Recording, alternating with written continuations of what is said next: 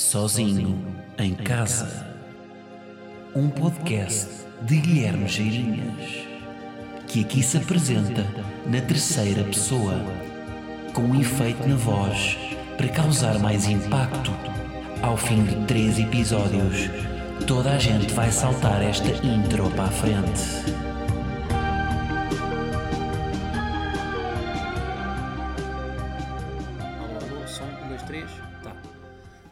Que é, malta? Isso não é o terceiro episódio de Sozinho em Casa. Pois é, terceiro episódio e para variar, estou sozinho em casa. Ah, estamos a gravar novamente no meu terraço e quem vir no YouTube, sim, porque desta vez vai mesmo para o YouTube, eu na semana passada disse que ia haver formato de vídeo, no entanto falhei-vos ah, devido a problemas logísticos, ah, mas acho que, é, acho não, tenho a certeza que esta semana vai sair no YouTube, portanto já vão poder usufruir de focinho de Guilherme enquanto ele fala, se quiserem, e eu acho que vale a pena porque, porque estou a gravar à noite, estamos a gravar, são cerca de 11 da noite ah, e estamos a gravar no terraço, ah, no fundo porque é a única hora que não há barulho lá fora.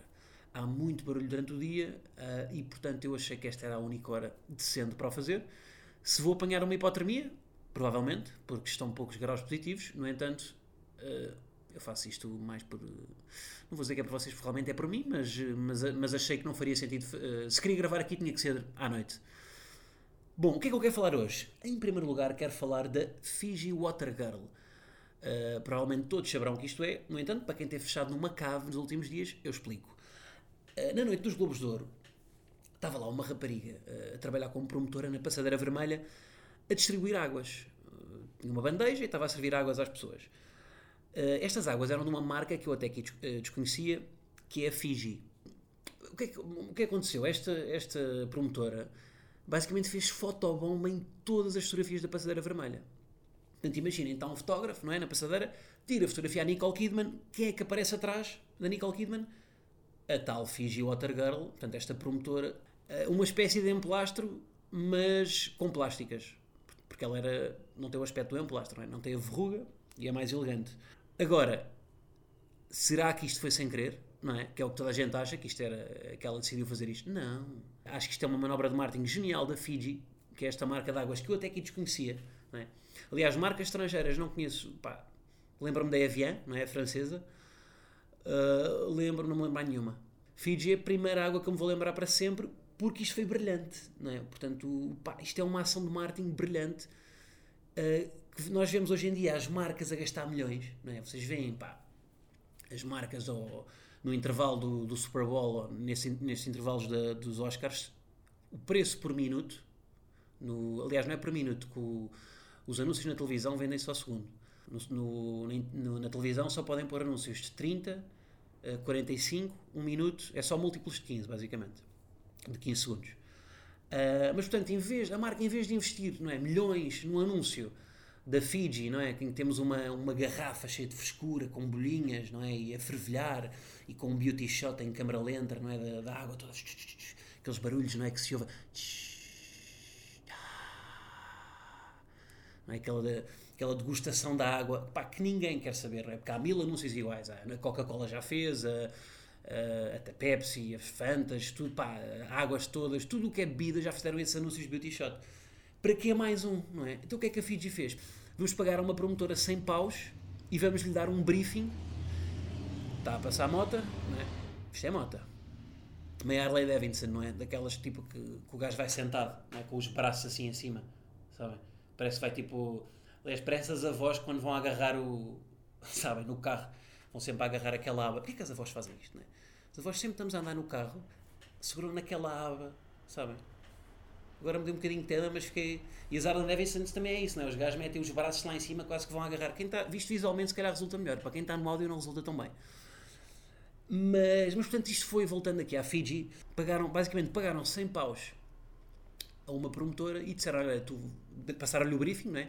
Olha, tu vais sorrir em todas as fotografias em que aparecerem famosos, vais fazer o fotobomb, pá, isto vai se tornar viral. E porquê é que se torna viral? Porque imaginem, por exemplo, o emplastro. O emplastro, se fosse o emplastro a fazer isto, não é? Que já faz, que aparece atrás dos vídeos, nós achamos que é um maluco, não é? Por isso é que já não é novidade aquilo. Que é, o, gajo, pá, o gajo é maluco, faz aquilo. Agora, isto é uma gaja normal, não é? Pá, é uma, ou seja, ela não, não aparenta ser doida, não é? Tem, pá, tem, tem boa imagem, tem claramente estava ali, não estava em persona, não é? Estava, a ser ela. E por ser tão estranho ela fazer aquilo, por ser uma pessoa que podia ser um de nós, não é? É que aquilo se torna viral, porque não é, porque, ou seja, porque não é uma figura bizarra, é uma figura normal, não é? Aquilo é uma, pá, ela é uma, ela é a Nora que, to, que se calhar todos os jogos queriam ter, não é? Porque é uma, é uma rapariga, pá, comum. É, uh, portanto, ganda props à Fiji. Uh, há uns anos, não sei há quantos anos é que foi, os Oscars fizeram uma coisa com a Ellen também, uh, que foi a, a, Samsung. A Samsung contratou. Só que a diferença foi que aqui a Fiji pagou 100 paus a esta gaja, enquanto que a Samsung pagou 10 milhões à Ellen. Uh, aquela fotografia que a Ellen tirou com o Samsung, por trás está um investimento de 10 milhões uh, que a Samsung fez na Ellen para tirar uma fotografia durante a cerimónia. Tornou-se depois a fotografia mais viral de sempre e isso também foi uma, uma campanha de marketing uh, bastante eficaz. Um, no entanto, foi mais, foi mais 20 milhões uh, do, que, do que estes aqui, do que a Fiji. portanto, aliás, e mais provas, eu, entretanto, hoje estive a pesquisar sobre o assunto. Se querem mais provas de que isto foi mesmo uma campanha de marketing, esta miúda hoje vai ao Late Late Show com o James Corden o do Carpool Karaoke. Uh, epá, e claro que foi marketing porque ficou logo a hashtag, não é? Ficou logo Fiji Water Girl como hashtag. Não é? Tem o nome da marca na hashtag. Se, pá, se não fosse a marca a querer que isto ficasse viral, tinha, pá, era a menina da água, não é? Não tinha lá o Fiji. Portanto, claramente que foi, que foi trabalhado e atenção marcas, porque é nestes casos que o hashtag faz sentido. Que é quando há um fenómeno viral, não é? Não é, pá, hoje em dia as marcas pedem sempre esta. Pá, eu quando sou contactado por marcas, Primeiro, quando, quando me chamam influencer, não respondo sequer. Uh, mas quando, quando me contactam e depois me pedem para colocar um hashtag, pá, eu, eu, eu discuto sempre isso com a marca porque eu acho que o hashtag não faz sentido em todas as situações. Já me pediram para colocar hashtags em vídeos, mesmo incorporado no vídeo, na imagem. O hashtag não é suposto estar no vídeo. É um, o hashtag é uma hiperligação que vocês carregam para ver o historial das restantes hiperligações relativas ao mesmo tema. Se meterem no, num vídeo, vai só estar a fazer ruído visual, não é? Porque é que não podem clicar lá. Não, não estão a ter a descrição, estão a embeber no vídeo, não faz sentido. Um, portanto, nestes casos é que faz sentido uma hashtag, não é a compal, não é uh, pedir à, à Bárbara Corby para tirar uma fotografia e meter o hashtag uh, compal pesco. É? Nestes sentidos, é, nestes, nestes, nestas ocasiões é que vale a pena, porque é o, o tal objetivo de criar ali engagement, peço que vou estar a usar uma palavra em inglês uh, a marketeer, mas, mas, é, mas é a palavra mais correta. Uh, e, portanto, este, ou seja, o hashtag aqui faz todo o sentido. Pronto, portanto, no final do, da cerimónia já ninguém se lembra que o, o Remy Malek não é, ganhou o Oscar de melhor ator a interpretar o Freddie Mercury. O que é que se fala? Fala-se da Fiji Water Girl, pá, que é o assunto do momento e ninguém fala de mais nada. Portanto, óbvio que isto não foi. Eu acho que isto não foi aleatório. Claramente há uma marca ali a bancar aquele, aquele sorriso por trás da, é, da fotografia do, da Lady Gaga e portanto, props para a Fiji. Bom, mudando de tema, uh, tenho aqui outro tema que é falar hoje, que é o quê? São os nomes mais escolhidos para bebés em 2018 em Portugal. Temos de falar sobre isto, eu tenho comigo aqui até a lista para me auxiliar e fazendo aqui uma primeira análise uh, a olho nu. Uh, por exemplo, os nomes masculinos, o primeiro nome mais escolhido foi qual? João. Ok? Normal até aqui, não é? Nome comum. Segundo nome, Francisco no segundo nome mais escolhido também, uh, também é comum. Uh, os meus pésamos para quem tem pais que têm a cri criatividade de um alicate né? e que chamam aos filhos João Francisco. Né? Portanto, parabéns, estão a escolher os dois nomes mais batidos, não é? incluir num, num só filho. Portanto, parabéns por essa criatividade louca. E quem é que surge no top 3? Quem é que já teve em primeiro lugar o ano passado? Santiago. Pois é, temos o Santiago em terceiro lugar e queria falar sobre isto porque este ano o Santiago, vocês sabem quantos bebés chamados Santiago é que houve? 1579. E há aqui num site, o Expresso, eu até tenho isto já aqui aberto no Expresso, eles têm aqui uma. Vocês podem ver isto depois. Tem um gráfico interativo que dá para comparar o número de, de, de bebés que nasceu com determinado uh, nome ao longo dos anos. E eu, se pesquisar aqui Santiago, que já tenho aqui até pesquisado, em 2017, Santiago teve 1914 registros. Ok? Portanto, 1914 putos chamados Santiago. Ficou em primeiro lugar em 2017 o nome. Em 2000, sabem quantos Santiagos é que houve? 16. Portanto, há, há 17 anos houve 16 Santiagos. Agora há 2000 por ano. Uh, o que é que isto tem provar? As pessoas gostam de estar no padrão. Ou seja, vou dar aqui um salto muito grande, mas acompanhem-me. Porquê é que eu faço a árvore Natal? Se eu pensar bem. Porquê é que eu, porquê é que eu chego à quadra de Natal e faço um, monto um pinheiro não é? com lantejoulas e com luzes? Porquê? Porque as outras pessoas fazem. Ou porque, porque me disseram que era para fazer. Não é? Nós vamos um bocado atrás dos outros. Porquê é que todas as fotografias no LinkedIn as pessoas cruzam os braços? As pessoas no LinkedIn estão sempre com braços cruzados, não é? Não há nenhuma que esteja, pá, sei lá, de braços abertos, uh, fazer um manguito, também não há, não é? Se bem que isso, para ser contratado pela Deloitte, seria mais difícil. Mas porquê é que as pessoas cruzam os braços? Porque aquilo se assumiu como a posição que é a posição consensual para ter numa fotografia profissional. Porquê é que as pessoas escolhem Santiago? Pá, porque é o padrão. As pessoas estão no padrão, ou seja, o padrão é Santiago e as pessoas vão atrás do padrão. E não, eu não tenho dúvidas nenhumas que, que, que é isto aqui. Uh, e eu acho que influencia também um bocado, uh, por exemplo, figuras públicas. A Carolina Deslandes teve um filho chamado Benjamin. Vocês não têm noção de como é que Benjamin está a disparar, a nível de nomes. Tipo, a quantidade de putos que hoje em dia já se chamam Benjamin só por causa da, da Carolina Deslandes. Para o ano vão nascer bem da Arianas, por causa da, da Ariana Grande. Eu acho mesmo que isto influencia. Não só tipo famoso, tudo, todo o ambiente influencia porque é o padrão. Quanto mais fala, mais provável é essa coisa replicar-se. Uh, no ano em que, ainda sobre os nomes, no ano em que o Enzo Pérez jogava no Benfica, o nome Enzo entrou no top 10 dos nomes mais escolhidos em Portugal. Okay? Uh, portanto, não é aleatório esta, esta questão. Aliás, se for analisar aqui nomes das mulheres, por exemplo, sabem qual é que é o nome que está em sétimo lugar? Nas meninas? Alice. Alice! Que também, tipo, em 2000 havia pai 12. É? Tipo, hoje em dia acha que está. Vocês, os pais acham que descontam para a segurança social no País das Maravilhas. Não, é? não, não faz sentido, não é? Tantas Alices. É um nome bonito, mas de onde é que vem isto, não é? Se, se, há dois anos não havia Alice, agora de repente há tantas Alices, porquê? Por acaso isto eu tenho que pensar um bocadinho, que eu não sei de onde é que vêm as Alices. Mas, portanto, há sempre este padrão. Uh, em sentido inverso, quais são os nomes menos escolhidos? Vou-vos dizer. Há uma Wanda. Se calhar se fosse no ano em que apareceu aí a Wanda Stewart, hum, se calhar havia mais Wandas, não é? Portanto, só uma Wanda em 2018, um Evaristo, um Adélio, que é tudo nomes de velhos, não é? Agora, como é que vai ser os nomes dos velhos daqui a uns anos? Como é que vai ser? Como é que vão ser os avós, não é? Como é que vai, vai os, avós, os, avós, vão ter nomes de betos, não é? Vai ser o avô Martim, é? o avô Martim, o avô, o avô Lourenço, não, é? não vai, aliás, também não vai haver mitras, é outra coisa, daqui a uns anos não vai haver mitras, não, não, não, não vamos levar chinadas do Ruben, não, não, vamos levar chinadas do, do Sancho, não é? Depois estes nomes também, os nomes betos vão sempre para... Nomes de betos podem ser nomes dias da semana também, tipo domingos, tipo, Aliás, o nome é muito beto quando é no plural, sabem? Quando o nome é no plural é sinal que é in... É, não é beto, já é aristocrático. Exato. Nomes betos é, pá, são estes nomes que são mais queques, não é? Tipo Lourenço, Santiago. Quando é no plural, já é aristocrático. Tipo Domingos, uh, Dinis. Dinis também é muito aristocrático. Estou-me a tentar lembrar de mais. Rubens, não é? Rubens, não, esse já não é aristocrático. Acaba em S, mas é uma variação de Ruben uh, que hum, trabalha nas obras sem desprezar quem trabalha nas obras.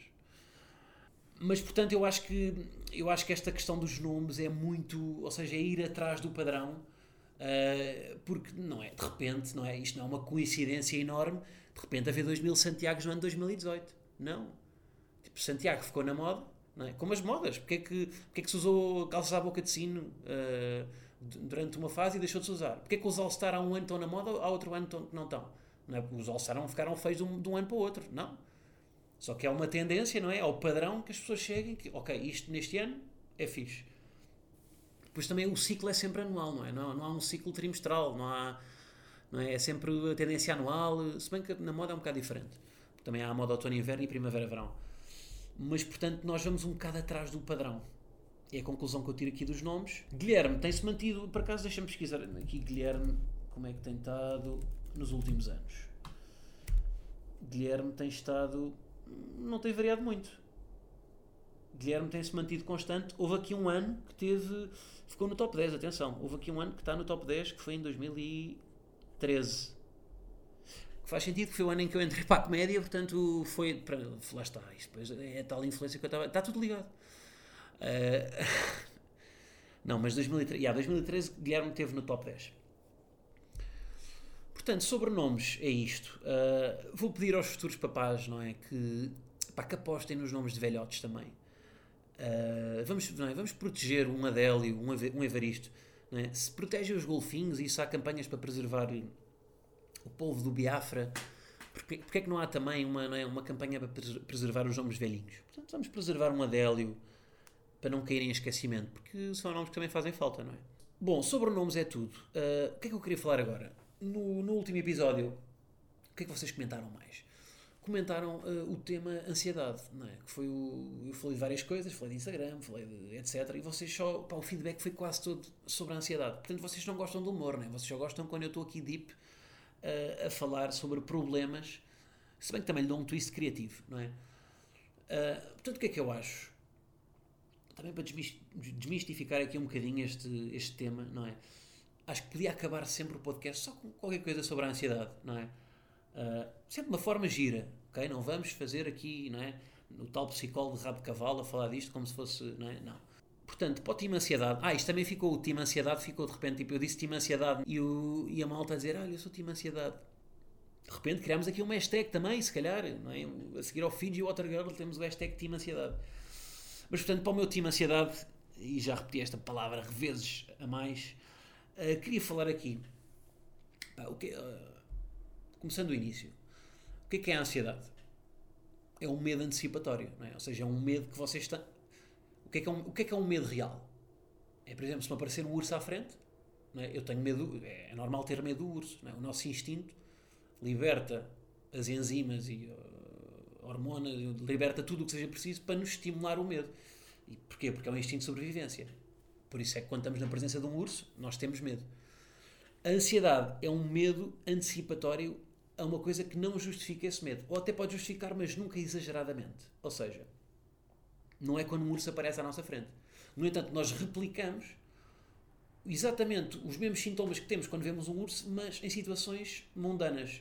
Por exemplo, uh, e jantar fora. Por exemplo, alguém que fica muito nervoso com o jantar, pá, o jantar vai com os sogros e fica com ansiedade moderada. Vá lá. Uh, um teste, um teste de, de, ciências da natureza. Vocês estão há 10 semanas a estudar. É, para ciências da natureza ninguém estuda. Para um exame, vá, para um exame de álgebra. Então, não é? Estão a estudar há não sei quanto tempo. Estão com ansiedade. Uh, e esse medo, esse medo é sempre um bocado narcisista. Porquê? Porque vocês, vocês, quando nós temos ansiedade, nós posicionamos sempre no centro do mundo. Nós, por exemplo, vou jantar fora com os sogros, ok, eu vou ser o centro das atenções. Posicionamos sempre assim. E o que pá, do que eu estou farto de ler sobre a ansiedade, eh, esta explicação repete-se várias vezes, que é uma forma de combater a ansiedade é olhar para a ansiedade como uma experiência partilhada. E que não são vocês, ou seja, não são, vocês não são os únicos ali. E quando vocês sentem que a experiência é partilhada, a ansiedade dilui. Pá, isto pode parecer que não é ok, que não é hum, imediato, mas quando vocês vão jantar com os sogros, se calhar a vossa namorada também está nervosa com o assunto. É? Se calhar os próprios sogros também estão nervosos com isso. E quando vocês começam a ver dessa perspectiva que mais gente está nervosa com, e, e ansiosa, a vossa ansiedade diminui. Porquê? Porque estão num pé de igualdade. Agora, onde é que eu quero chegar aqui? Há um exemplo que dão-se. Pá, este exemplo, eu já vi este exemplo milhares de vezes em livros que, que falam de ansiedade porque ele lê sobre a ansiedade para resolver o seu problema, uh, que é o exemplo do, do artista de rock, que é o quê? Uh, muitas vezes, quando nós, temos, quando nós temos ansiedade, a tal questão do narcisismo, nós, nós, nós posicionamos como se fôssemos um artista que vai dar um concerto, não é? que vai nervoso para o palco. Mas nós não nos temos que posicionar assim, não, temos que nos posicionar como um espectador que vai observar, não é? Porque no, a partir do momento que nós observamos, em vez de termos nós a atuar, é? Nós somos muito mais reacionários e conseguimos ver como é que havemos de reagir melhor às situações. Agora, o que é que eu tiro disto? Isto é muito útil, ajuda bastante, pá, mas para mim isto é lixado. Porquê? Isto, este, este princípio não se aplica na minha vida. Porque eu, quando vou entrar num palco, eu não posso ser espectador. É? Portanto, isto é muito giro. Este, eu já vi este exemplo milhares de vezes, Mas na minha vida, isto não está feito para figuras públicas, muito menos para artistas. Porque eu, quando, eu, quando entro em palco, né, vou ter um espetáculo modo vou atuar em Torres Vedras.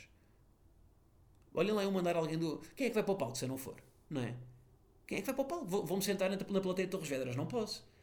Portanto, fico lixado com isto da ansiedade, com este exemplo que dão, porque os artistas. E depois, há outra coisa que se diz é que hum, a ansiedade é tu estar sempre à espera que as pessoas estejam à espera de alguma coisa de ti.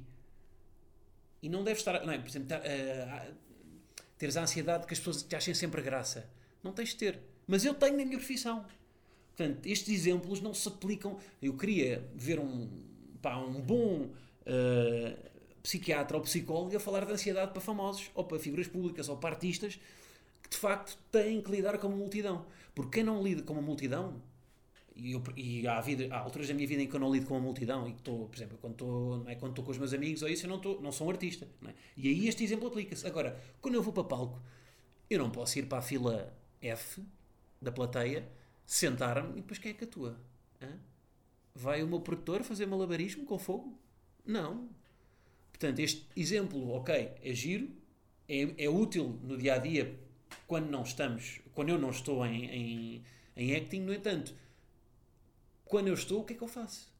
Pá, eu, eu, penso muito, antes de entrar em palco, eu penso sempre muito nisto. Eu agora tenho que estar na, na posição de observação. Como é que eu resolvo isto? Como é que será? Agora é a parte em que vocês podem dar sugestões. Não sei. E acabava aqui. Acabava aqui o, o podcast, o episódio, aliás. Deixo isto em aberto. Como é que eu, como é, como é que eu resolvi isto? A minha ansiedade pré-palco. Porque este perspectivo de observação não dá. Porque eu, eu sou a ação quando estou no palco. Um, portanto, yeah, fico à espera das vossas respostas. Pá, acho que foi giro, não é? Tá, pá, a noite está boa. Uh, espero que gostem também do meu terraço. Uh, a primeira vez que o vão ver. Uh, muito obrigado pelo feedback até aqui, pá, têm sido muito generosos mesmo. Uh, acho que é o trabalho que eu, que, eu, que eu fiz até agora que tive mais feedback. Uh, portanto, estou muito contente com isso. muito obrigado. Espero que também gostem da, da, versão do YouTube. Comentem no iTunes, Spotify, SoundCloud, pá, façam estrelas, partilhem. muito obrigado e vemos para a semana, todas as quartas-feiras, já sabem, não falho, não vou falhar nenhuma. E é isso. Grande abraço.